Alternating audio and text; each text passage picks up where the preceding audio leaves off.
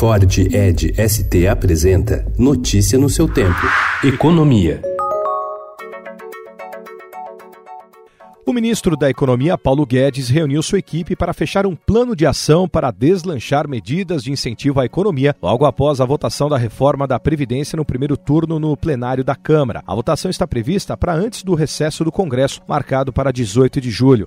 A reunião foi considerada por auxiliares do ministro, ouvidos pelo Estado, como a melhor e a mais detalhada desde que ele assumiu o comando do superministério. Algumas ações começam aos poucos a serem lançadas. É o caso do aluguel de imóvel pelo Minha Casa Minha Vida e o programa para a implantação do novo mercado de gás. Outras medidas, como a liberação do PIS-PASEP e das contas ativas do FGTS, além da modernização da lei cambial, ainda estão em gestação. Estamos todos muito construtivos.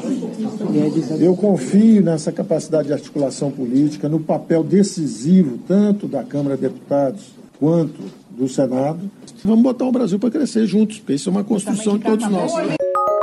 Paulo Guedes também antecipou ontem que o governo pretende liberar mais de 100 bilhões de reais de recursos que os bancos são obrigados a depositar no Banco Central, os chamados depósitos compulsórios. Em tese, ao reduzir a exigência, o BC permite que os bancos usem esses recursos para emprestar mais, o que poderia estimular a atividade econômica. A administração da taxa de juros e do volume de compulsórios são instrumentos que o BC tem para calibrar a Selic, os juros básicos da economia, no controle da inflação.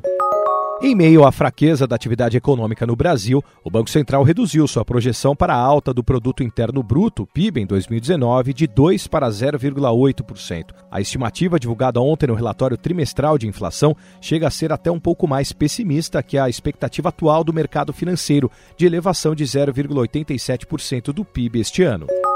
O governo fixou ontem em 13,5% a meta de inflação a ser perseguida pelo Banco Central em 2022. A margem de tolerância para o cumprimento da meta será de 1,5 ponto percentual, para mais ou para menos. O mercado de trabalho brasileiro criou 32.140 empregos com carteira assinada em maio, de acordo com dados do Cadastro Geral de Empregados e Desempregados, o CAGED, divulgados ontem pelo Ministério da Economia. Esse foi o pior resultado para o mês desde 2016, quando foram fechadas 72.615 vagas. Notícia no seu tempo. É um oferecimento de Ford Edge ST, o SUV que coloca performance na sua rotina até na hora de você se informar.